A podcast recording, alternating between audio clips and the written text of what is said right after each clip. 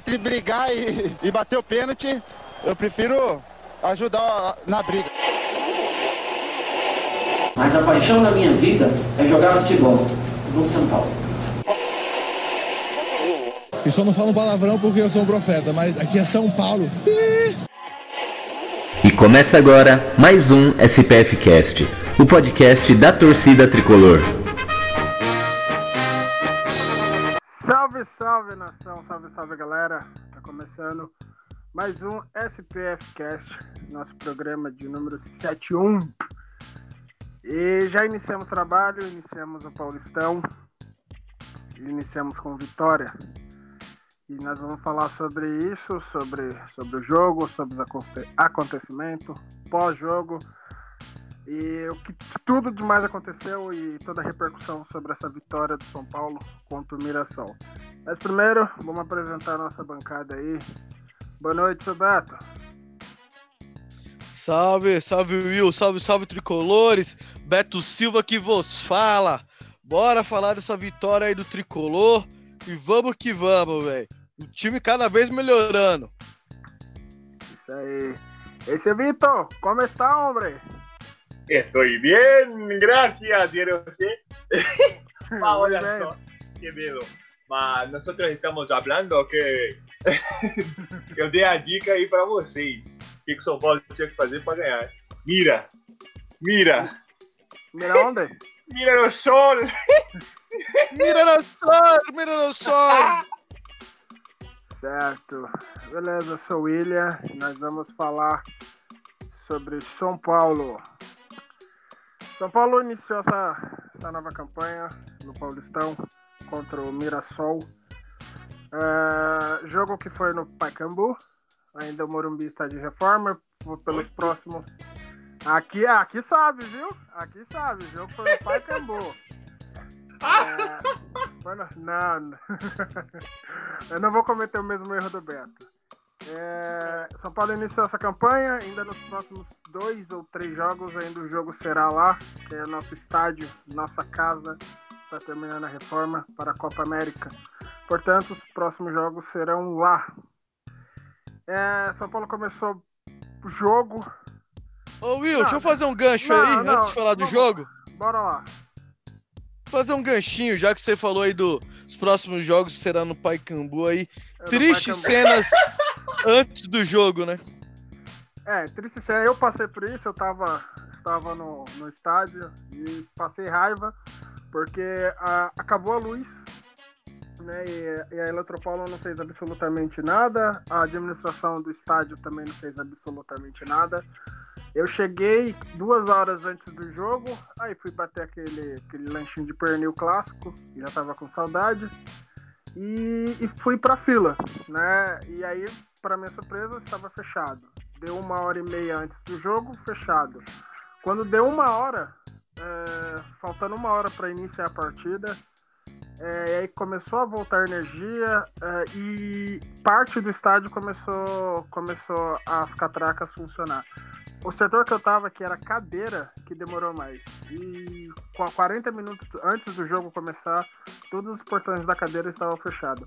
E aí que deu, deu, deu ruim, né? É, na hora que abriu, uh, tinha fila, aquela fila desorganizada, para quem já foi no estádio sabe como a administração do, do Paicambu é uma bosta. É a bem bosta, ruim. bota bosta nisso. É precário o negócio, é, é, muito desorganizado. Você compra o ingresso, você não sabe qual é o setor que você vai entrar. Você sabe que é cadeira, mas não sabe qual é o portão exato. Eles não têm essa, essa, essa divisão. Então é muita bagunça. E aí eu tive o desprazer de estar tá, tá na fila. É, na hora que abriu o primeiro portão, todo mundo saiu, parece uma sabe, manada de estouradas de boi. Foi, foi uma loucura, eu consegui. Yeah. Foi praticamente isso. Eu consegui ali, tinha um senhor do meu lado. E aí eu dei aquele miguezão, falei, ah, ele é meu vô. Aí o cara deixou passar. o cara acreditou nessa historinha ah, ainda. O maluco era. O senhor era quase loiro, velho. Eu falei, não, meu. pra você ver como é bagunçada a administração do, da porcaria desse estádio, né, velho? Eu sou mal negão, cara. Eu falei, não, meu vô, cara, tá bom. Aí eu. Aí eu consegui passar lá e aí eu entrei. Fui um dos primeiros a entrar no estádio faltando meia hora. É, acho que quando eu entrei na, na, na cadeira, acho que juro pra você, mano, se tivesse 50 pessoas era muito. Então, São Paulo depois fez uma nota pedindo desculpa, mas, cara, teve gente que certeza entrou no segundo tempo. Certeza. Não, teve sim, muitos torcedores entraram no final do primeiro tempo. E. Foi. E assim, não é só com o São Paulo que acontece isso, né? Todos os times paulistas aí que tão, estão mandando jogos lá no Paicambu, tá, tá foda, velho. Tá foda. É problema direto com a administradora. Venda de ingressos já é uma bagunça. É Gerenciamento das filas é uma bagunça. Abertura dos portões é uma bagunça. Pô, acho que falta um pouco mais de respeito com os torcedores. Principalmente São Paulinos, os outros que se foda. Mas, não. porra, velho. Acho que não tem que só emitir uma nota. Acho que eles devem pegar pesado com, a, com o administrador, porque a gente tá pagando esse aluguel. O estádio não é cedido de graça. A gente tem um custo por aquilo. E o serviço que está sendo prestado está sendo muito precário. Então, São Paulo Futebol Clube, o responsável por essa locação, tem que entrar em contato, tem que comer o rabo e isso não pode se repetir. Todo mundo tá indo pra tirar um lazer, cara. Isso porque, enquanto um time de menor expressão, torcida praticamente única, e tem umas palhaçadas dessa. Toda vez palhaçada com os ingressos. Então, já tá na hora de colocar um basta nisso. Se continua assim, então não joga mais nessa merda aí. Que os torcedores. Isso porque foi 21 mil pessoas, cara. A torcida do São Paulo deu um show lá, mas passou por uma situação muito precária antes do jogo.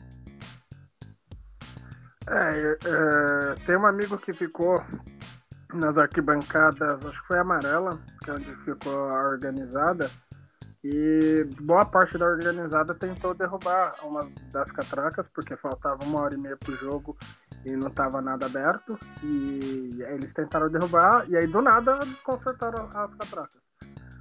Com o pessoal da, da cadeira, é diferente, né? O povo. É, o portão tem um portão antes de entrar e o povo também é mais civilizado, vai mais família, tem muita criança, é, mulher, então é um povo mais civilizado. Lá o pessoal da, da arquibancada não tem nem policiamento. Né? Então é, é, o, é o pessoal do que fica dando assistência do estádio, que os coitados não têm culpa nenhuma, contra o pessoal da, da organizada. Então ali foi por mais um pouco não, não dava merda. Tá? É, é, lamentável isso. Eu sei que a gente vai passar por isso no mínimo mais duas vezes é, no Paulistão, até o estádio ficar pronto, e eu concordo contigo, cara. É, se é para pagar aluguel, que pague do, da Arena Barueri, ou que paga mesmo até de um rival. Por que não? Se é que para pagar estádio e para ter uma qualidade. Não precisa, velho. Vê a situação que tá o Carindé e manda jogar no Carindé. Não, não, deve, não, eu acho não, que não, deve estar tá tão ruim assim. Não, tá. Tá. Metade do estádio no. A portuguesa vendeu metade do estádio, mano. Tá zoado. Eu já Ô, manda, ma manda lá. jogo aqui pro ABC então, velho. Vem jogar aí no, no Anacleto. Ou joga aqui no primeiro de maio. Ah, estádio tem. Sim, isso é verdade. Enfim, é, é uma situação que eu não queria passar. Não é a primeira vez, eu tenho certeza que não será a última. Mas vamos falar de coisa boa. É, eu, como eu falei, eu tive no estádio, é, então eu, eu, tenho uma percepção diferente de vocês que assistiram na televisão. Então vou deixar vocês começarem sua análise aí, Beto, desse São Paulo 4, Mira Sol 1. Mira, mira, mira. Não, o primeiro tempo de São Paulo você viu um time muito nervoso com a estreia, porque tinha obrigação de ganhar um jogo com um adversário teoricamente mais fraco, né? Mas o que falta para São Paulo entrosamento. Isso ficou nítido no primeiro tempo, né? principalmente no gol tomado, que é uma falha de comunicação entre a defesa. Né? Não pode tomar um time grande, não pode tomar um gol daquele. Que era só alguém, um, qualquer um deles falar assim, eu. Essa bola é minha. Mas ninguém falou com ninguém, a bola foi passando, passando, passando, bateu na canela do Bruno Pérez e entrou. Muito. Esse é gol que fácil que atacante não faz. É só deixar a bola bater, que é gol. Os caras querem enfeitar, está na lua. Infelizmente, bateu na canela do Bruno Pérez e entrou contra. Coisa que o Jardim precisa de arrumar. Sistema defensivo. Já no segundo tempo, eu gostei muito da organização tática que o Jardine colocou. O que, que ele fez? Para mim, um treinador de futebol, ele tem que saber de tática,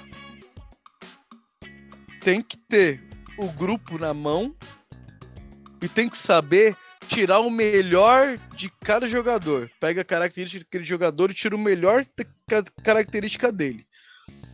Ele inverteu. No primeiro tempo, o Hudson jogando de segundo volante não estava conseguindo carregar a bola entre defesa e ataque. Então a bola começava, saía dos zagueiros, vinha, quando chegava no Hudson, voltava pro lateral, voltava pra zaga. Então o São Paulo concentrou muito a bola nesse, nessa faixa de campo. No segundo tempo, na saída de bola, o que, que o Jardine fez? O Hudson abriu como um lateral direito. E quem veio fazer essa saída de bola foi o Bruno Pérez, que tem uma qualidade um melhor de passe do que o Hudson. Assim o São Paulo conseguiu transitar bola de defesa, meio e ataque com mais rapidez. Aí todo mundo começou a aparecer. Elinho começou a aparecer mais. Pablo, para mim, melhor da partida, se movimentou tanto no primeiro quanto no segundo tempo, dando opções de passe, de jogada, de tabela. Nenê começou a aparecer para jogo. E a gente tinha um apoio. Reinaldo ia para um lado, Bruno Pérez apareceu muito no segundo tempo, apoiando muito. Assim, até que ele cavou a falta do terceiro gol. Então, o Jardim ele conseguiu. O que, que o Hudson tem de bom?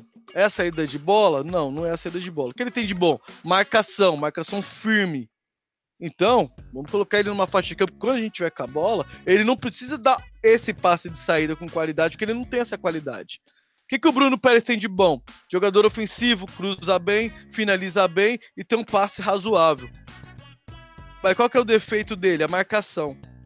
Então nós sem a bola, vou colocar ele para frente, para utilizar o melhor que ele tem. E deu certo. Eu acho que esse é o caminho para o Jardine conseguir organizar o time, tirar dos jogadores as melhores características que cada um tem. Se o Jardine conseguir fazer isso com todos os jogadores do elenco, são Paulo vai ser favorito aí a tudo que disputar. Boa. É, essa, essa, análise da troca do Bruno Pérez por Hudson é, cara, é certeira que você falou. A diferença do primeiro tempo dos dois para o segundo é, é, é absurda. O Bruno, o Bruno Pérez, eu até comentei que ele estreou no São Paulo no, no, segundo tempo. Ele fez, ele só não fez chover no segundo tempo. Marcou é, em cima a saída de bola, saiu bem, foi para cima. A, naquele lance que ele sofreu a falta, ele tinha passado por três, cara. Ele ia fazer um golaço monstruoso e aí o cara parou com a falta e foi expulso. Então, assim, é, tem, tem jeito. O Bruno Pérez não esqueceu como é que joga bola, ele não é um cara ruim. É igual você falou, tá fora da posição. Quando você coloca o cara na posição, talvez ele rende. É que assim, o Bruno Pérez, o... ele sempre foi um jogador muito ofensivo. Por que, que o futebol dele na Itália rendia muito? Porque na Itália, ou você se joga com três zagueiros, ou você se joga com dois volantes de marcação. E esses dois volantes, eles cobrem as costas do lateral e o lateral sobe como um ponta. Na recomposição, o lateral ele volta pelo meio para ocupar a faixa onde estava esse volante. Esse volante está lá na lateral direita. Se o Jardine conseguir fazer isso com o Hudson, que é um cara que tem boa mobilidade dentro do campo, Bruno Pérez vai render muito no São Paulo. Sim. Assim ele jogava na Roma. Na Roma era o De Rossi e tinha o outro, eu esqueci o nome do outro volante, que fazia essa cobertura para ele jogar. Perrota? Isso, De Rossi e Perrota, que fazia essa cobertura. Toda hora o Bruno Pérez, ou ele tava no ponto, ou ele tava por dentro.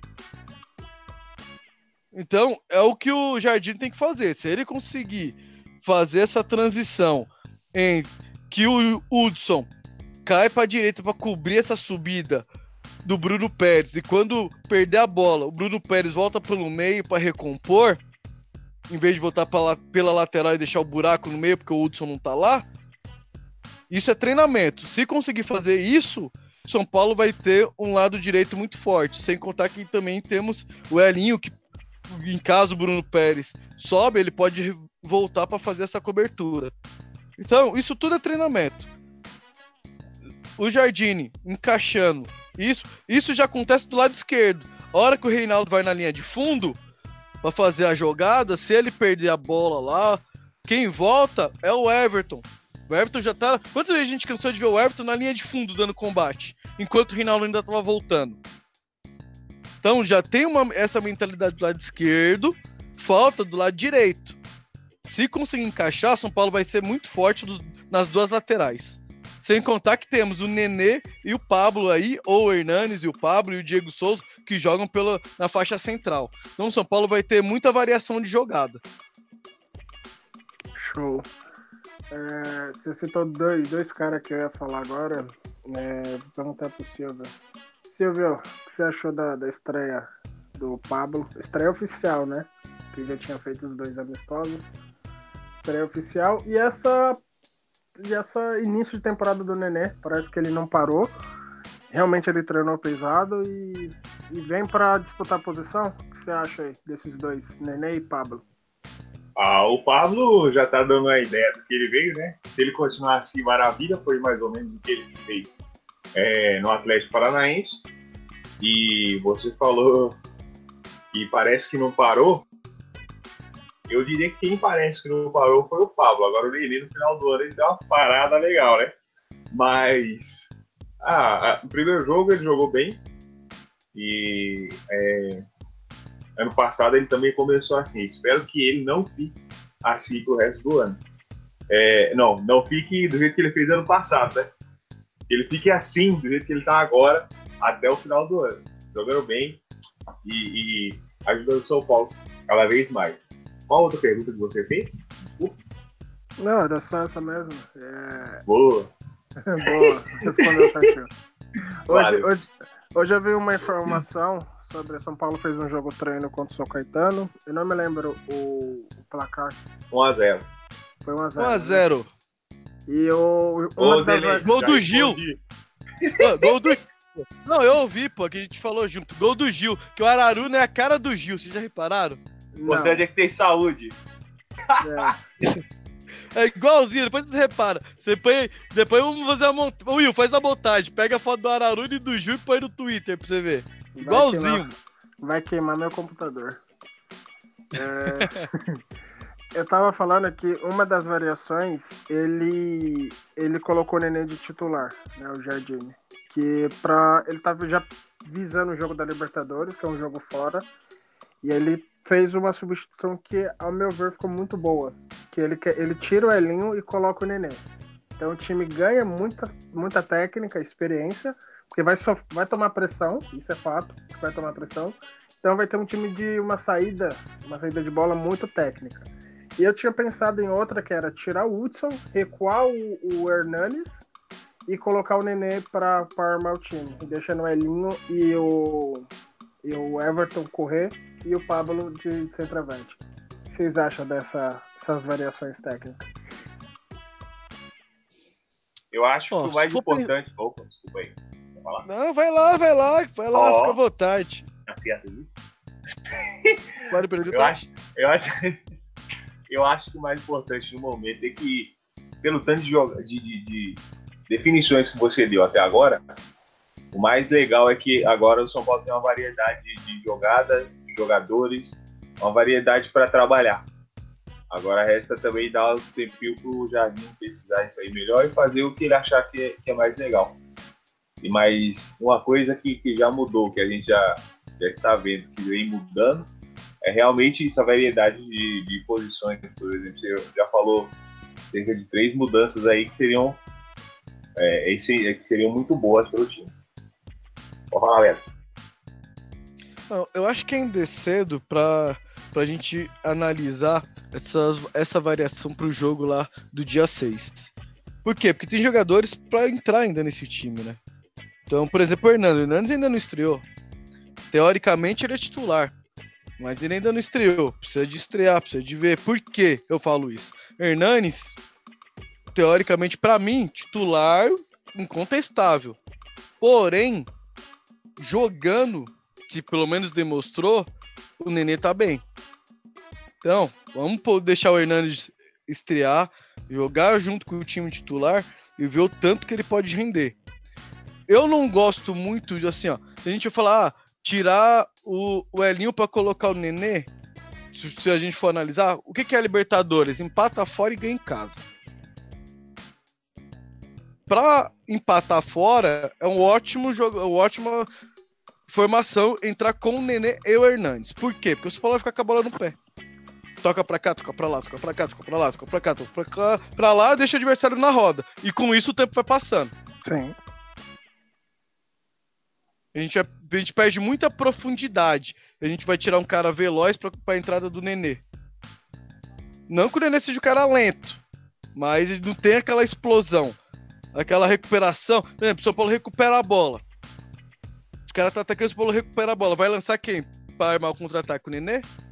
Não, ele não vai chegar na bola. Não, não, não mas... que ele não tenha velocidade. Não que ele seja lento, mas que ele não tem velocidade mais. é, talvez ele não vai ter o fôlego necessário para correr os 90 minutos, mas, cara. Eu acho assim, não para entrar com o Nenê. Tipo, no segundo tempo, aí sim. Ou se você entra com o Nenê, eu, eu entraria no segundo tempo. Eu não.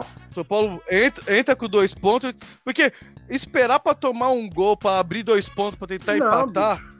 Não, não. Por exemplo, o São Paulo, se entrar com o Nenê, deixa o Elinho no banco.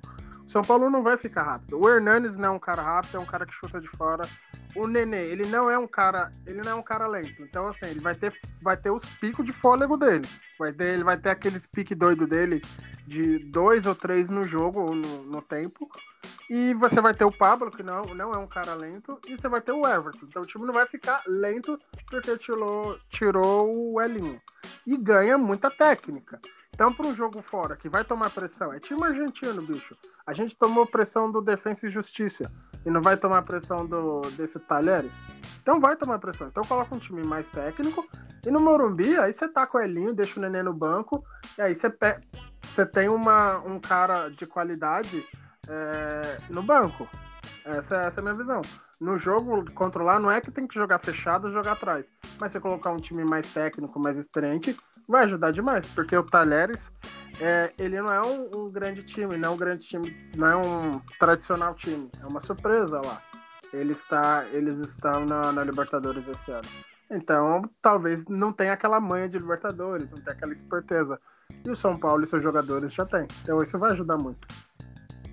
Ah, se for pensar nisso, eu preferiria deixar o Diego Souza no. O Diego Souza. O Nenê no banco. Por causa se o Hernandes não tiver num dia feliz. Para mim, o Nenê é esse cara. O Hernandes não. Quando o Hernandes não tiver bem, o Nenê entra e resolve, porque os dois têm qualidade para isso. Se fosse para colocar para ficar com a bola no pé, eu colocaria o Diego Souza para fazer o pivôzão, ficar trombando com os zagueiros lá e jogava com o Pablo como segundo atacante. Porque o Diego Souza vai ficar trombando com o zagueiro o jogo inteiro. Vai receber falta. E o Pablo movimenta, tem um bom toque de bola, é um jogador inteligente. Se for para colocar um time para ficar mais com a bola no pé, não um time agressivo, igual você falou. Essa era a minha sugestão. Não, tranquilo, tranquilo. Mas vamos voltar ao. Vamos... Mas, igual eu falei, é muito cedo ainda. Tem muito jogador para entrar. Tem um Birubiru. Birubiru. Hoje eu assisti o, o jogo do São, São Paulo e São Caetano. Então, eu acompanhei, né? A gente dá aquele gato no serviço. Trabalha não? safado. É, aí a gente não. não mas eu vi, os, eu vi alguns momentos. Eu vi, eu vi alguns lances. Sai pra lá. eu trabalho. Eu também. Ah, velho, quem gosta do São Paulo arruma tempo, velho. Ah, Vocês é Nutella. Nutella. Se eu tivesse trabalhado, eu não estaria onde eu tô hoje. Vai vender tomate, Silvio. Tá certo isso? o... E eu vi alguns lances. O, o Biro ele saiu jogando. foi o Everton Felipe de um lado e o Birubiru do outro. Birubiru teve alguns lances aí de explosão de pra cima do, do adversário que me chamou a atenção. Não tem ele para entrar ainda também. Uh, o Everton Felipe Ah, não é... tá treinando mal. Precisa Não. de ver se no, quando ele entrar no jogo, ele, ele entrar no jogo, né? Porque a gente já viu muito jogador de treino, né? O Então. Wesley era um jogador de treino, né? Todo mundo fala que comia a bola no treino, mas no jogo ele não rendia. O Everton Felipe no treinamento ele é melhor que o Messi e o Cristiano Ronaldo junto, velho. Você vê a jogada dele e fala, maluco. Se ele fizesse 10% disso em campo, São Paulo não tinha perdido o título ano passado. Mas o moleque é ruim, velho.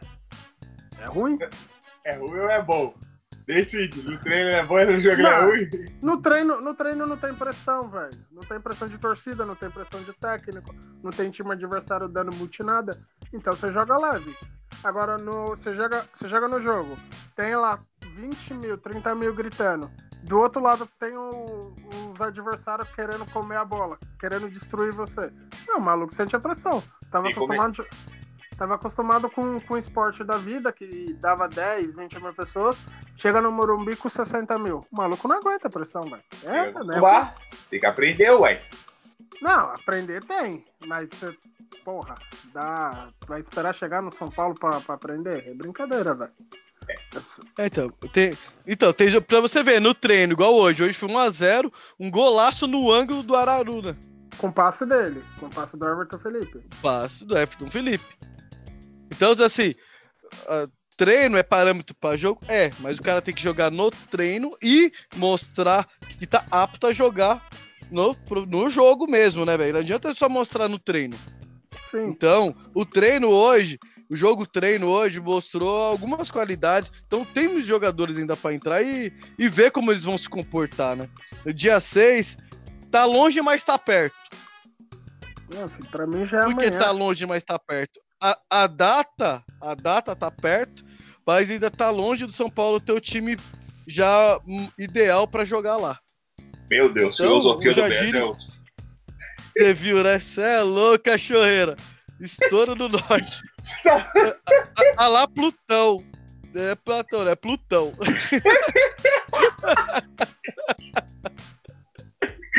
Só piora.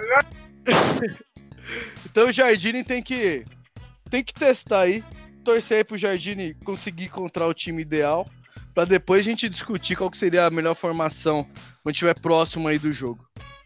Falando em Jardine, é uma coisa que eu reparei bastante, que acredito que ele vai ser um cara de vestiário. Aquele cara que o time não tá bem no primeiro tempo, chega no segundo tempo e destrói. É, as mudanças que ele fez, tirando a substituição do Everton Felipe, né? Porque ele viu que o time já tava goleando, aí colocou esse pé rapado aí pra jogar.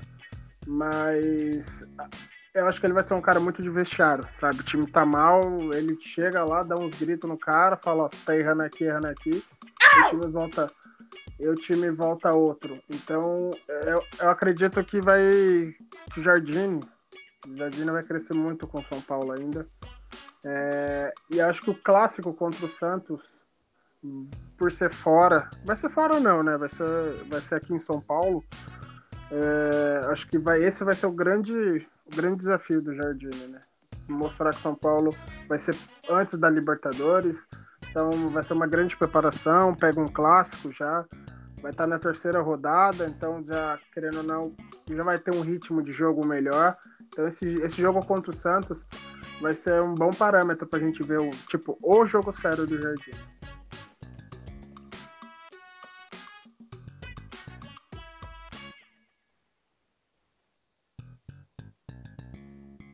Já que eu iniciei Só aqui, dar um, vamos dar um salve aqui, Will. fala aí. Galera chegando agora aí. Tem o Opa, William Silva, a Cristiane. Jesuíno, três Grande. idiotas e uma câmera. Oh, E o povo- oh, oh, o po- de novo? Ah, eles são fiéis, velho. O povo aí. tá perguntando aqui do, sobre o Pai Cambura, a gente já, já falou aqui no, no começo do programa. Não, Ainda temos não. mais eu- dois ou três jogos do Pai Cambu. eu E também já falamos um pouco aí do, do que aconteceu lá ontem. Não é Eu pai, Não, é. Pai Cambu, velho. É o pai, né? O pai, É o pai, pô. Pai Cambu, Tá. pô. Vamos na pronúncia. Pacaembu. Não, é pai Um fala Cambu. pai, Já falei. Eu Pacaembu. chamo de pai Cambu. É pai, pô. É o pai Cambu. Ah, Vocês não entenderam a piada no programa passado, não? Não, não, Não, é piada não. uma Você fala errado. Você fala errado mesmo. Não, Nossa, eu não sei falar pai Caimbu, então. não. Falou aí, Tá desculpa aí, professores de português. Você falou o quê?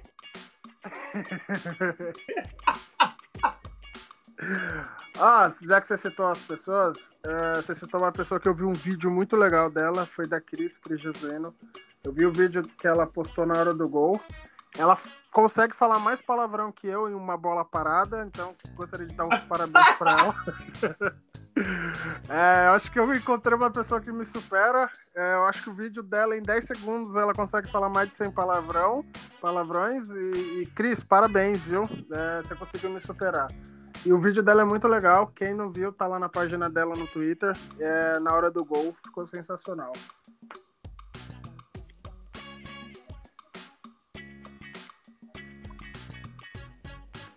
Isso aí.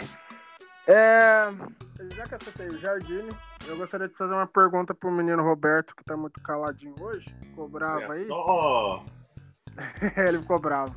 Tá, bicha tá. nervosa. Beto, é, o Jardine, você acha que vai surpreender? Porque eu já, já, dei, já dei minha opinião, eu acho que o Jardine vai crescer demais no São Paulo. É, para mim já deveria estar aí, mas as coisas aconteceram, veio o Aguirre, ele foi fazer um treinamento fora. É, Beto Silvio, o que você acha do Jardine já para 2019? Ah, eu já comecei falando dele, né? Quando, quando eu falei do jogo. Pra mim, ele mostrou ser um técnico que, que tem essas três qualidades, que é tático, o, o vestiário, né? E tirar dos jogadores a característica que eles têm de melhor. Foi assim que ele fez com o Bruno Pérez e o Hudson nessa última partida. Então, se ele continuar nesse ritmo, ele tem muito a mostrar ainda pelo São Paulo, né? Então, assim, ó, a gente não pode crucificar ele pelos jogos da Florida Cup e também não pode exaltar ao máximo por causa desse jogo contra o Miranosol. A gente tem que avaliar com calma. É o cara que é o cara que começou, tá começando agora, tem um baita potencial. Então, e a gente, a gente torcedor, a gente vive por por resultado e sentimento, né? Se perde é uma bosta, se ganha é a maravilha do outro mundo. A gente tem que tentar ficar no meu termo. Eu sei que é difícil pra caramba, mas o Jardine tem se mostrado um bom técnico e tá evoluindo. Eu quero, assim, ó, quando ele conseguir organizar esse time, e eu falo assim, organizar esse time, a gente pode falar aí que é daqui a um mês e meio, dois meses, que aí ele, o São Paulo, aí ele vai ter o time ideal. Ele não vai ter o time ideal pro dia pra noite. Igual eu falei, tá cedo, tem jogadores pra entrar ainda nesse time. Os jogadores têm que comprar a ideia de jogo dele. Você vê algumas mudanças já referente ao time do ano passado para esse, questão de agressividade. Mas falta ainda organização tática defensiva quando está sem a bola. Então tem muita coisa a evoluir. Eu acredito que o Jardim vai fazer um bom trabalho no São Paulo. Então vamos esperar para ver. Eu, eu acredito na mesma coisa que o Beto falou. Ah, eu acredito que o Jardim é, é um grande técnico. A gente já viu isso na base. Ele veio subindo. É, claro que a gente tem que esperar para ver mais coisas. É, mas sem querer me precipitar, eu acho que ele deve ter realmente é, tempo para trabalhar. A torcida tem que ter um pouco de paciência. Que nem a gente falou no último programa, é paciência com ele para ele mostrar o serviço dele e ter um tempo para trabalhar. A maioria dos técnicos, por exemplo, que dão certo lá fora, exemplo, um cara que deu um pouquinho certo, só um pouco, Alex Ferguson, ele ficou 20 anos no comando do clube, né? Acho que foi um tempo meio que, tipo, razoável. 26. Mas, 26 anos, desculpa. É, Obrigado, viu, Will Pegó? Imagina. É, O famoso. Google. né? Mas o cara ficou 26 anos no comando do time e, e ganhou muitos títulos. Então acho que a gente tem que, que ter, parar um pouquinho de, de, criticar o técnico por um ou outro jogo ruim e começar a ter um pouco mais de, de paciência e, e, apoiar mais o time. É isso. Esse negócio que você disse de, de, apoiar, eu acho que o, o, que mais atrapalha é a ansiedade do, do torcedor. A gente já criticou aqui é, técnico, jogador, diretoria, presidente. Mas a torcida e essa ansiedade por título é, atrapalha muito mais. Porque é, a nossa base é, é a base mais vitoriosa do Brasil, quiçá do mundo. E por que ela ganha praticamente tudo que, que participa? Porque não tem torcedor chato lá pressionando, é, não tem torcedor se o técnico faz uma substituição, não xinga de burro, é, não tem pressão sobre o, os jogadores da base no, nas redes sociais. É, então, assim, a torcida, ela também tem, tem que entender que, porra, você precisa dar, dar apoio pro, pro time, sabe? Isso é, é pressão demais. É, um grande exemplo, se vocês entrarem na página do São Paulo no Facebook, quando o São Paulo postou a escalação, é, vocês vão ver o tanto de crítica. Tem gente criticando, ah, não acredito que ele vai usar o Anderson Martins, o técnico é burro. É esses dois volantes que são mortos, mais um meia de, de armação morto. Então, assim, é ah, muito. Gol. Oi? Aí o cara vai lá e faz gol. Ah, o cara. Ai, é, foi. O cara critica o Anderson Martins ele mete o gol. O cara critica o Jusilei e o, o Hudson, Hudson, os dois. Os dois arrebentam no jogo e o Hudson ainda marca um gol, que é quase um milagre ele acertar um chute. Verdade. É, critico o Nenê por Nenê ser morto, o Nenê foi um dos melhores do jogo. Então, assim, antes do jogo, a, a própria torcida se sabota. A gente não precisa de rival para sabotar o São Paulo. Não precisa de imprensa, porque o próprio torcedor faz isso. É impressionante. E assim, se São Paulo passar em branco esse ano, a pressão será maior, a pressão será maior, será maior, e a gente não vai ter paciência com o técnico, com o jogador. É, não vai ter paciência com diretoria, não vai ter paciência com ninguém. Eu falei no último programa é, que muitos jogadores de São Paulo saíram injustiçados do clube por causa de pressão de torcida, sabe? Tem, tem jogador que não merecia sair de São Paulo e poderia ter continuado e ter feito grandes partidas, grandes, poderia ter feito grandes partidas e etc, etc. Mas a pressão e essa ansiedade da torcida de título, porque vê o rival, cada ano um rival ganha alguma coisa e a gente passa em branco, e fica essa pressão. Uma hora é a diretoria, uma hora é o jogador, é o teu técnico, mas também nós, como torcedores, temos que falar. Pressionamos demais, criticamos demais, xingamos tá falando, demais. Não tá falando do Lucão, não. Não, do Lucão não. Não, você quer, você quer alguns, alguns exemplos? O Tolói. O Tolói não precisava ter saído da forma que saiu. Para mim, não. O Michael. O Michael não precisava. O Michael ele chegou no Grêmio, ele ele não, nunca, praticamente nunca mais saiu, foi capitão e ganhou bastante coisa. Verdade, por ele tá até hoje. Ah, assim, não, mas vem cá. Ficar, ficar derramando lágrimas por causa do Mike era um chinelinho da porra no São Paulo, daquele elenco do São não Paulo. Era, velho, não, não era, dá pra. Não assim, era. ó, alguns jogadores saíram e se deram bem, beleza. Mas não, era, não, quer dizer que eles se deram bem se eles ficassem no São Paulo e ia se dar bem no São Paulo. Na Foi. época que o Baicon saiu, ele era muito chinelinho, ele era volante que achava que ele era um meia. Ele errava muito passe. E, e achava ruim que a torcida reclamava. Não é, também não é todos. Não pode não, generalizar, isso, não. Alguns falei, eram muito chinelo. Por isso que eu falei, alguns jogadores não mereciam sair de São Paulo. É isso que eu falei, alguns jogadores. Então presta atenção que eu tô falando aí, rapaz. Então, será que se não tivesse um pouquinho mais de paciência, dessa paciência que ele tá falando, ele não jogaria melhor? Sim, cara, é isso que eu tô falando. Alguns jogadores não mereciam sair. Olha a qualidade do Michael no, no Grêmio. Ele é treinado por, ele é treinado pelo Renato Gaúcho, que não é nenhum mestre, não é nenhum estudioso do futebol. Renato Gaúcho, tá, é a, a escola dele é praia e, futebol, futebol de areia. Então, assim, tem alguns jogadores que realmente não mereciam sair do, do São Paulo. Simplesmente. Eu não, igual eu falei, eu não vou ficar citando pra gente não, não, não ficar é, abrindo discussão à toa. Mas essa é a minha versão. Um, dos, um dos defeitos, a gente já melhorou a administração, melhorou técnico, melhorou elenco, agora tem que melhorar a torcida. A torcida tem que parar de pressionar jogador por causa que, ah, eu um passe e não presta. Ah, fez isso não presta. A gente tem que entender que também o jogador pode estar jogando na, na função que não é dele é, jogador tem problema, igual, por exemplo, o Regis é um grande jogador, mas teve um problema pessoal. Não pôde continuar. A gente também tem que entender isso, infelizmente. É, eles também são seres humanos, bicho. Eles são seres humanos. É verdade. Bola cheia e bola murcha. Pra gente encerrar o jogo no Mirano Sol. Vai, Silvio. Lá comigo já? Já, se vira. Olha só, olha só. Bola cheia, bola. Vamos ver. Bola, bola cheia. Eu... Caramba. E agora?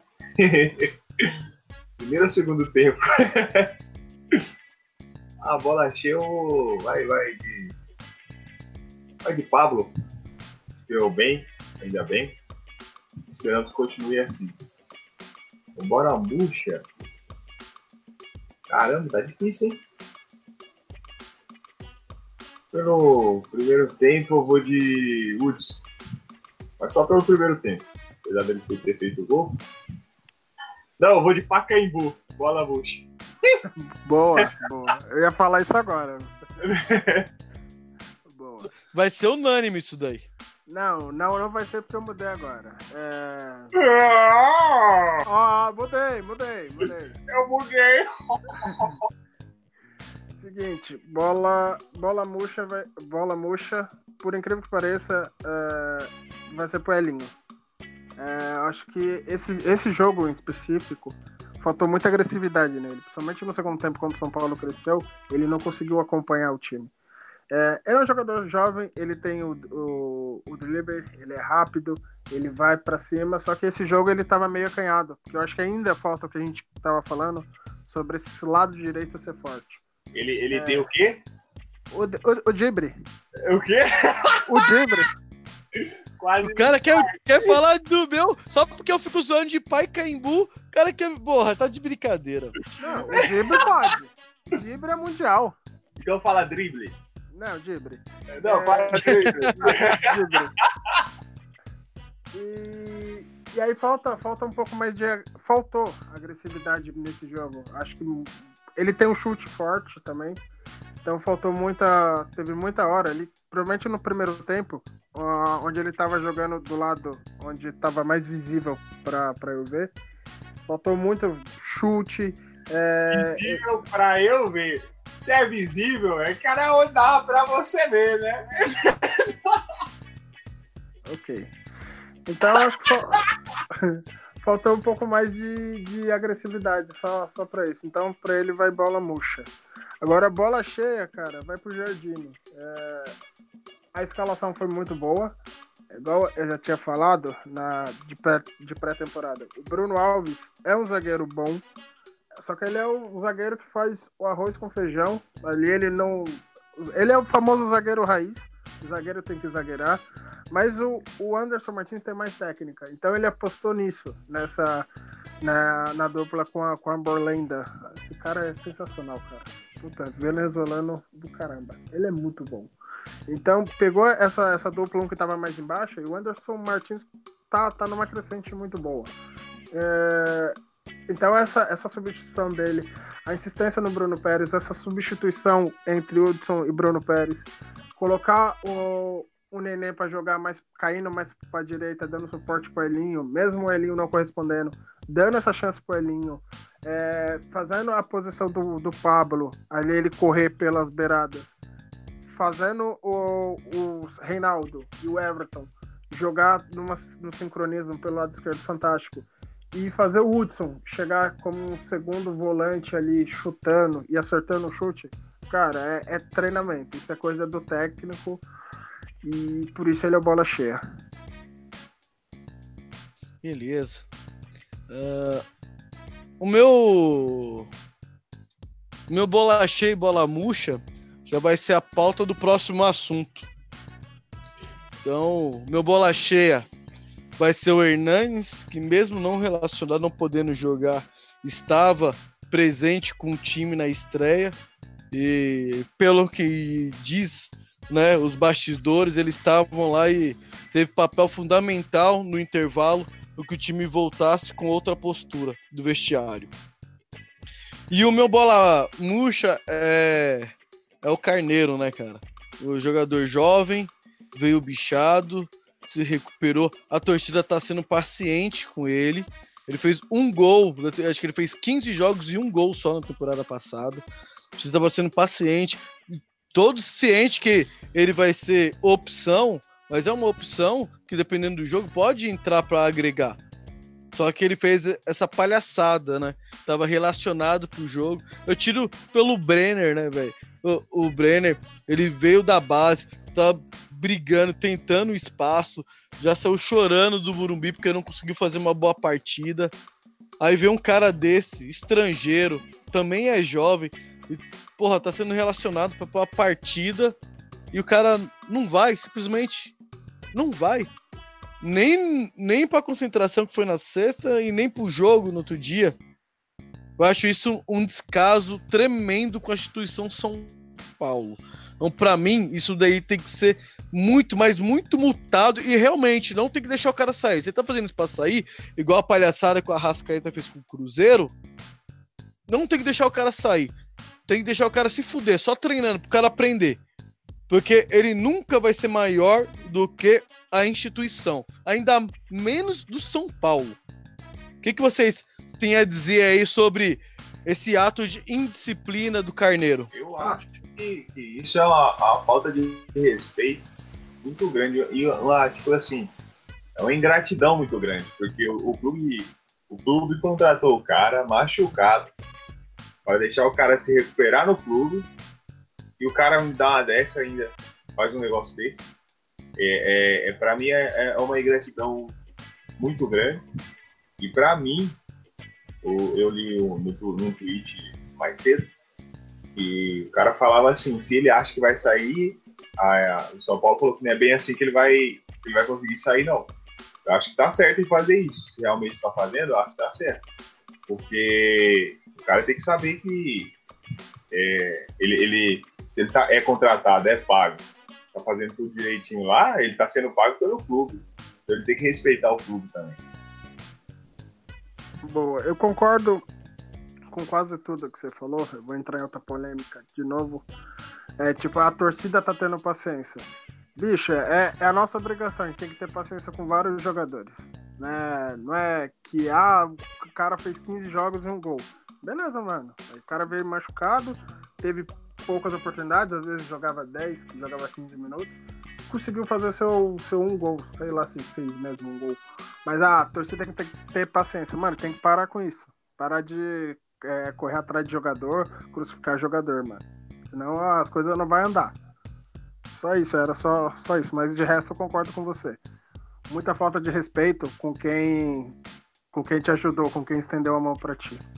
Mas o São Paulo acho que vai punir ele de uma forma muito boa, porque uh, o São Paulo não quer que se repita uh, a mesma coisa que foi com, com o Cueva e, e não vai deixar sair fácil assim não.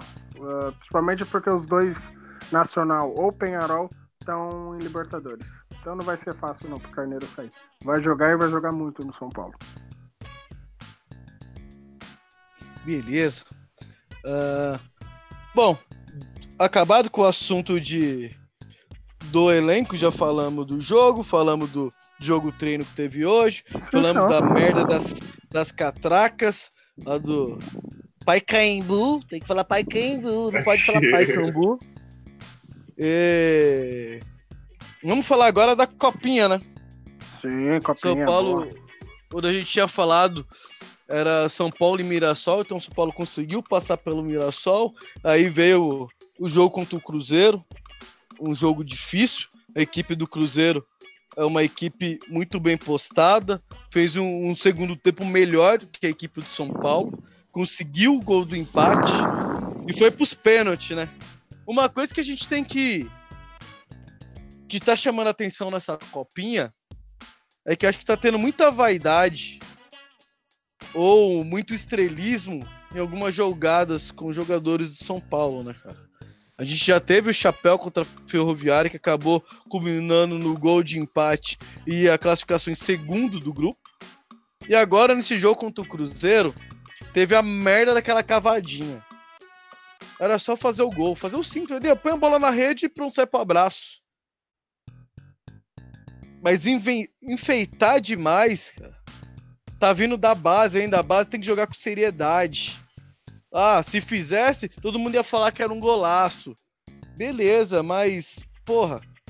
Acho que é imaturidade, pô. Os caras é, é, é, é, muito imaturo. Então, quem tá lá comandando essas, essa garotada tem que chamar atenção e falar, pá, vem cá. Quando você for um jogador consagrado, ou quando você estiver jogando em alto nível lá no profissional, aí você pode fazer um lance desse. Mas você que é moleque, tá, tem que mostrar muito serviço para tentar chegar lá. Porque não é todo. Você tem muito moleque bom que destruiu na base que não conseguiu nem chegar no profissional. Você tem que contar nos que chegou e não rendeu. Então tem que dar uma comida de rabo nessa molecada pra ter mais personalidade. E também tem que acalmar os ânimos, porque o nosso artilheiro foi expulso no lance besta. Muito bem. A expulsão foi um lance besta a lá Luiz Fabiano. Por que a lá Luiz Fabiano? Porque foi expulso? Não. Porque agora tem um jogo mais difícil ainda contra o Guarani, jogo decisivo, e ele não vai estar tá lá para ajudar. Gostava do Luiz Fabiano? Eu sou um fã, eu sempre gostei do Fabiano. Mas em jogo importante ele não tava lá, fazia merda. E o Gabriel Novaes, ele tem que tem que, ah, Luiz Fabiano era um ídolo, é, pelos gols, não pelas presepadas. Então, alguém que tem que pegar essa molecada aí e mostrar o certo a fazer e usar esses erros aí para que não se repita mais. Vocês têm a dizer aí da do jogo contra o Cruzeiro. E o próximo jogo, né? Vai ser um jogo difícil pra caramba contra o Guarani, que é uma equipe bem ajustada. É, bicho. É, eu tenho acompanhado a Copinha de perto e tenho, por coincidência, acompanhado o Guarani. Eu já vi dois jogos do Guarani. É uma equipe que joga totalmente compacta, né? Tem o famoso Davó, que é um maluco que corre pra porra, velho. E não vai ser fácil, não. É, que... é o menino da avó. É, a gente já entendeu a piada.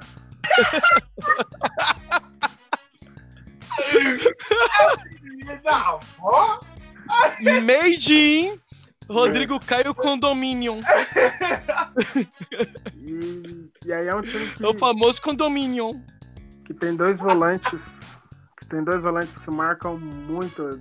Mas os caras são, são raçudos, os dois. Eu não, não, só não me lembro do nome deles. Mas não vai ser um jogo fácil, principalmente que o São Paulo vai estar sem seu, seu artilheiro. Então é, eu acredito que vai ou vai ser aquele 1x0, 2x1 ou pênaltis, vai, porque não vai ser fácil não. Vai ser o jogo amanhã, né? Acho que é 9h30 e São Paulo Sete. passar. 7h30? É, e torcer pro São Paulo Isso. passar. Torcer pro São Paulo passar, porque realmente não vai ser fácil. O Guarani vem jogando compacto. Tá me surpreendendo, porque o ano passado o Guarani, esse, praticamente esse mesmo elenco, foi eliminado de várias competições muito rápido ou tomou muita goleada. Acho que maturidade bateu na porta deles lá e copinha, mano, estão destruindo. Tenho certeza que para a Série B o Guarani vai utilizar metade dos jogadores, certeza. É, o jogo é 7h15. Desculpa? O jogo é 7h15. 7h15, boa. Dá tempo de eu sair do trabalho e já passar no boteco e. Trabalha. Esse cara me tirou. É, o cara é violãozinho ali no diadema, pô. É... Oh, e, e, falar do Guarani, a última vez que o Guarani chegou, né? Se não me falha a memória, foi o time que revelou Amoroso, Luizão, vários jogadores que tiveram uma carreira enorme. Então, querendo ou não, time da Copinha do Guarani tem que respeitar porque é uma camisa que já revelou grandes jogadores, né? É, e eu, outra coisa, é, tem como, eu não sei se o Will sabe, mas são Paulo fica de olho né, na base também para comprar jogadores de base ou não? Sim, Porque, sempre. pelo que você falou, tem jogadores bons, né? É, é, que, é, tipo assim, eu tô falando meio que, meio que um desabafo. Por quê? Porque o São Paulo, por exemplo, no ano passado, para há dois anos já, dois anos seguidos, a gente vê quem, quem jogando muito pelo Campeonato Brasileiro é o Zé Rafael. Certo? Sim. Jogando muito. Dois, um ano jogou muito, beleza. Aí todo mundo já fala: caramba, ninguém vai comprar o cara. Beleza, o cara joga outro ano pelo Bahia ninguém fala nada e de repente o Palmeiras vai lá e compra. Caramba, tem um ano que você viu o cara jogando bem, velho, que você não fez nada. Aí eu fico meio assim também, entendeu? Sim. É, por exemplo, é que no caso do, do Zé Rafael, o primeiro ano que ele jogou bem, acho que foi 2016. É, 2016 ou 2017. E ele jogou bem, mas assim, o jogador que jogou no Bahia, será que vai vingar? A gente, por exemplo, Sim. viu o Marlos. O Marlos 2000 e... 2009, ele destruiu no Curitiba. São Paulo 2010 foi lá e contratou. E aí o Marlos deu, aquele migué seis meses depois, o Juvenal já meteu ele lá pra, pra Ucrânia. É... Vai embora daqui! Quer bala! É... então tem que ver assim, ah, por exemplo, o cara, o cara jogou bem. Jogou bem um ano. Vamos ver se talvez um segundo ano, um estadual. E aí para um segundo brasileirão a gente já, já contrata. E voltando ao que você falou sobre a base do São Paulo, São Paulo contrata, mas, por exemplo, a Copa, a Copa São Paulo é o torneio de base com mais visibilidade no Brasil. Então, um cara que já se, se destaca, por exemplo, um cara do Guarani, se dá vôlei, tá se destacando, ele fez três gols contra o Inter, tá se destacando. O Guarani já vai segurar um cara desse. O Guarani já vai, já vai modificar o contrato, já vai colocar uma multa lá em cima, seus 10, 12 milhões, para segurar o jogador. Então, o São Paulo, quando contrata, contrata um cara do Nacional, contrata um cara da Desportiva, um cara do Mirassol, como foi o, o Luiz Araújo. Então, pega de um time que já foi eliminado e um jogador que se destacou e leva para sua para sua base. Tem São Paulo tem vários o... jogadores assim. Então, Ou normalmente não é o sub-20 que contrata. São Paulo contrata sub-14, sub-15. O último que São Paulo contratou assim foi o Charlon, né? O Charlon, ele era da base do, da Chape. Da Chapecoense, São Paulo pagou 500 mil reais pelo, pelo passe dele. Aí ele jogou, jogou um ou dois anos na base e já subiu pro profissional. E, e jogou gra... bem na base, né? É, joga bem na base e no, no time principal não consegue dar, dar sequência no. no, no né, dar sequência no futebol. O, o Lucas Fernandes a mesma coisa, teve a contusão, mas não conseguiu dar sequência ao bom futebol dele e eu acho que o São Paulo faz certo. Para mim, assim, jogador da base. São Paulo, por exemplo, tem o Igor Gomes, que tá no que tá com a seleção sub-20. Você coloca ele, faz, coloca ele, sai do banco, joga um, dois jogos, depois já joga de titular. Se não for bem, banco. Aí no final do ano, empresta ele, faz dá uma rodagem. Acho que é que funciona muito bem assim com, com alguns jogadores. Você dá uma rodagem para ele e ele volta mais experiente. Funcionou com um jogador experiente, foi o Reinaldo. São Paulo emprestou o Reinaldo por dois anos. Reinaldo voltou e ano passado praticamente foi um dos melhores laterais é, do Brasileirão. Então tem muito jogador na base do São Paulo que tem muito talento é, e a gente vai ver. São poucos que conseguem subir da base e já fazer um bom futebol. É, a gente, eu posso citar aqui rapidamente o Lucas, que saiu da base e já, já estourou no, no profissional. E o David Neres e o, o Luiz, o da. Nossa, ia falar Davi Luiz, o Luiz Araújo. Então. é, o Davi Luiz jogou na base do São Paulo, depois foi pro Vitória. E aí Verdade. do Vitória foi para Portugal. Então, é, assim, e tem o Lisieiro também. É, o Lisieiro também chegou, o ano passado chegou meio, meio, meio distraído, assim, meio. tô meio perdido, mas se encontrou ainda. Tem o Araruna. Que ah, ele, o Militão. O é. Luan tá, tá querendo mostrar futebol. A gente tem bons valores, né? Tem. Basta dar mais oportunidades pra, pra molecada. É, é que depende muito da posição. Por exemplo, o Militão ele, se, ele só se destacou porque o São Paulo precisava de um lateral direito e acabou improvisando ele. E aí, pô, quando o cara é bom, o cara joga em qualquer posição. E aí ele foi crescendo. Mas ele é. Ele, assim, a gente sempre falou nos programas que ele era um ótimo zagueiro e ele se mostrou Sim. ser um ótimo zagueiro. É, aí na, tanto que no Porto ele é zagueiro, né? Ele não é nem lateral. Então é, é importante, sim, essa, essa rodagem. O São Paulo sim compra muitos jogadores da base, a gente às vezes nem acaba sabendo. Mas quando um cara começa a se destacar, é, é complicado. Do outro lado da, da nossa chave, tem Corinthians e Vasco. O número 10 do Vasco, que eu não me lembro o nome, é, é, um, é um pretinho baixinho. Ele lembra muito o William. Mano, o maluco joga demais, velho. O maluco joga demais. Provavelmente o Vasco ou vai segurar ele. É como o Vasco é o Vasco, deve para meio mundo. O cara deve lá pra, pra. Deve 10 milhões pros caras da água lá. O Vasco não vai segurar muito esse jogador. Então daqui a pouco ele tá, tá saindo. Mas ele joga demais. É um destaque bom também. O time do Corinthians é o único que eu não consegui realmente acompanhar para dar uma análise completa sobre a copinha. Beleza.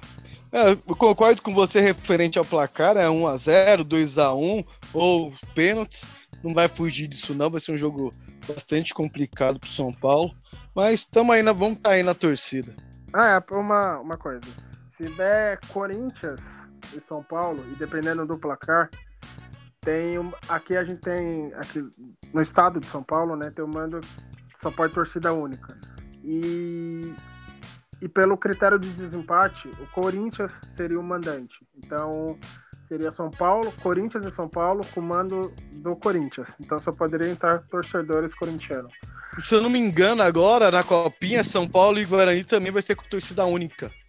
É, não, tô, não, tô, não tô sabendo disso, não. Mas... É, eu vi, eu vi isso aí hoje. Vai ser São Paulo e Guarani a torcida única. Eu só não me lembro quem é que vai ter o mando, se é o São Paulo ou se é o Guarani. Eu acho que o São Paulo tem campanha melhor que o Guarani. É, o Guarani foi uma vez, duas vezes para os pênaltis. São Paulo teve melhor campanha. Pelo que eu vi aqui na minha prancheta, mentira, Google, é, o São Paulo tá primeiro, São Paulo e Guarani. É, então é isso mesmo. Então, se São Paulo passar para a final e o Corinthians, é, só muda isso se, por exemplo, o São Paulo golear o Guarani por mais de 3 a 0 e o Corinthians se classificar nos pênaltis. Aí o mando é nosso.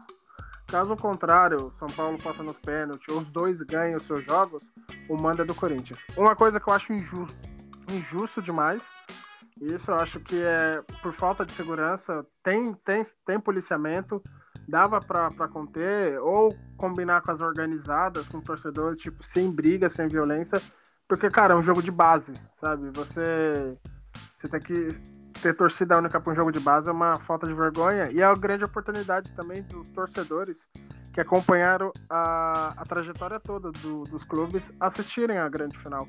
E aí essa porcaria de torcida única. Enfim, é a federação, né?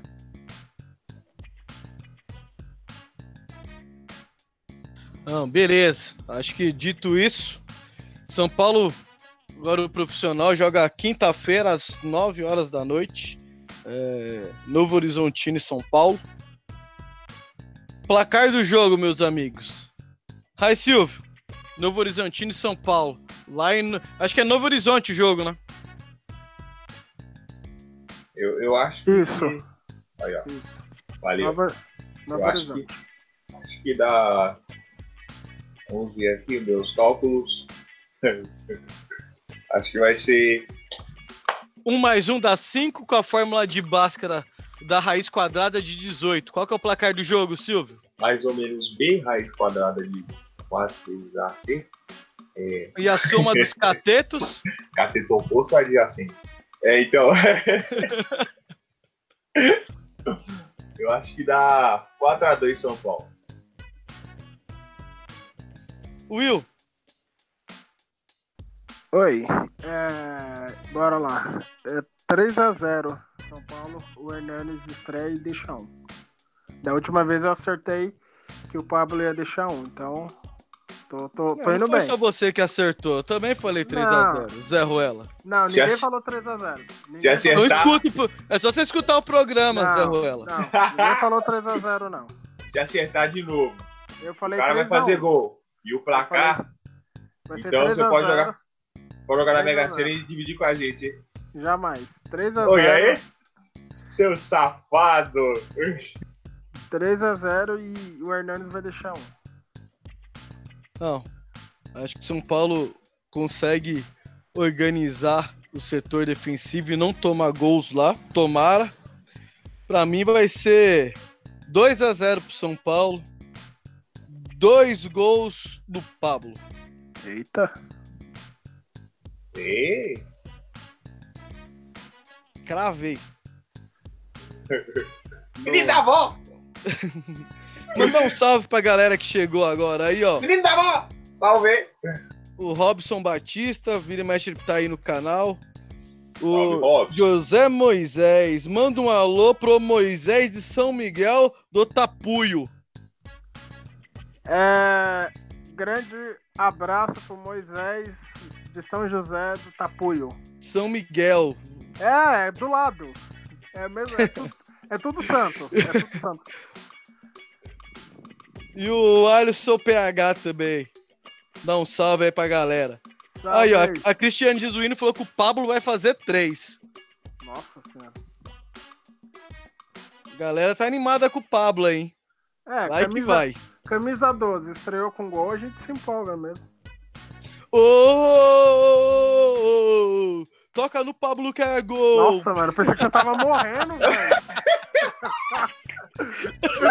Vai que eu pensei que você tava infartando agora, velho.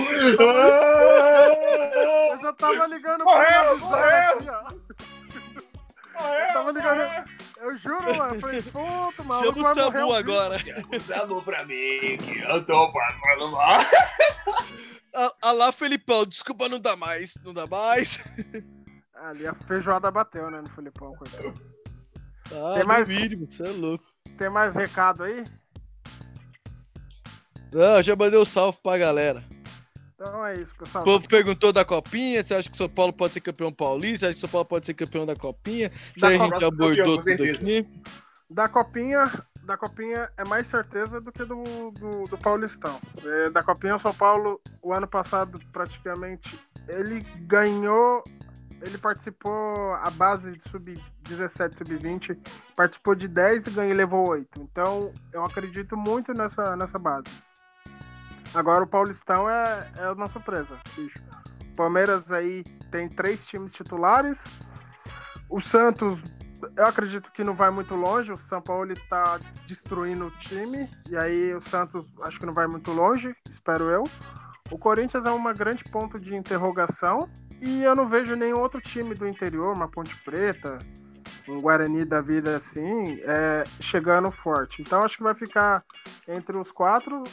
Eu acho que até a semifinal ali o São Paulo se garante. Depois disso é, é clássico. Aí é cabeças vão rolar. Beleza. O... Esse negócio de... de ser campeão, a primeira rodada, velho, é difícil falar se, se pode ser campeão ou não, né? Esse negócio deu nem pra avaliar ou analisar os times do interior também, né? Então, acho que a Também. gente vai ter uma, uma ideia de quem começa na frente realmente na quarta, quinta rodada. A gente vai ter uma ideia de mais ou menos como os times vão estar aí para o resto do campeonato. É, se fosse pra falar de um time que não é nem interior, eu arriscaria o São Caetano. Que o São Caetano jogou ontem, as contratações também, é um time muito veterano. Talvez o São Caetano possa surpreender, não sei. É O isso aí. voltando aí, será? É, então, o São Caetano pode surpreender. Zulão aí, Libertadores 2021 é com os caras aí. Eita! Will, considerações finais.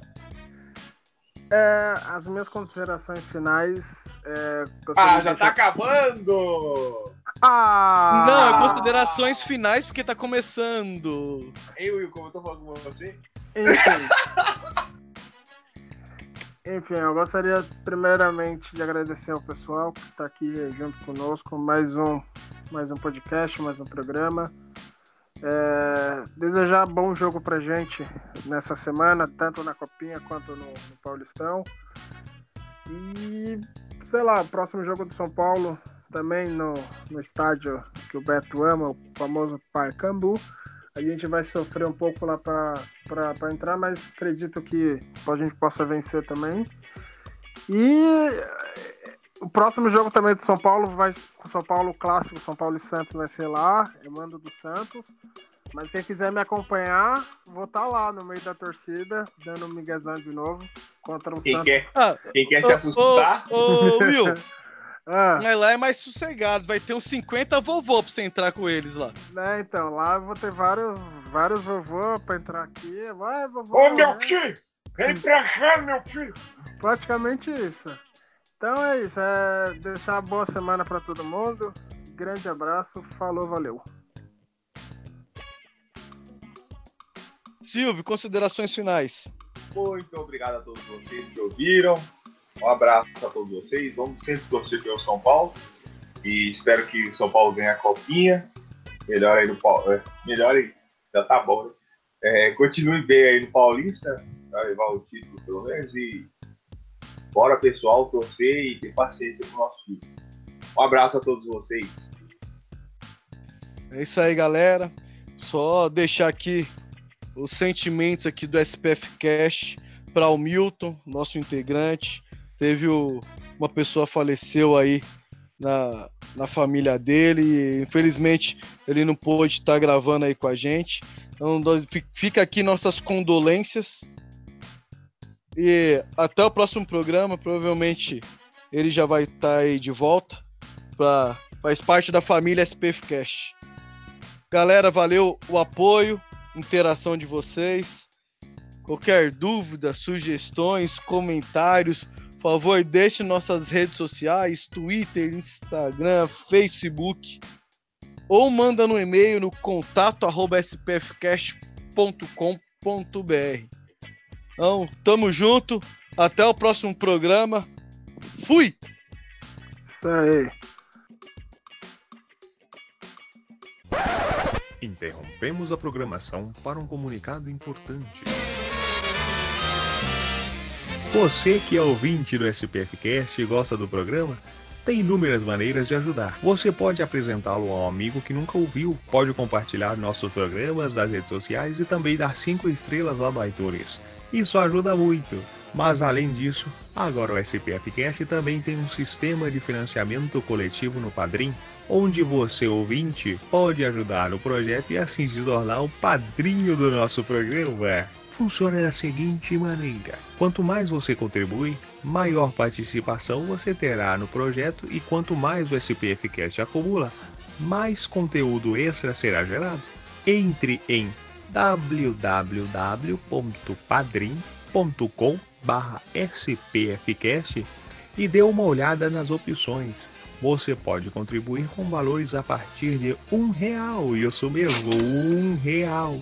E assim já estará ajudando o nosso projeto a se manter no ar, a melhorarmos cada vez mais a qualidade do programa e também a realizarmos mais promoções, sorteios e tudo mais. Acessem www.padrim.com.br Conheça nossos planos, seja nosso padrinho e continue ouvindo nosso programa em ritmo de festa. Ai, ritmo de festa.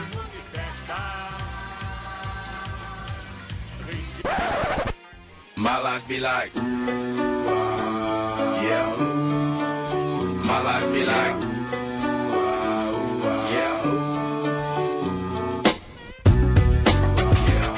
Salve torcida tricolor, você curte vídeos de zoeira, narrações e paródias relacionadas ao São Paulo? Não perca tempo e corra até o nosso canal no YouTube. Acesse youtube.com barra zoeira tricolor SPF6 e se inscreva no canal.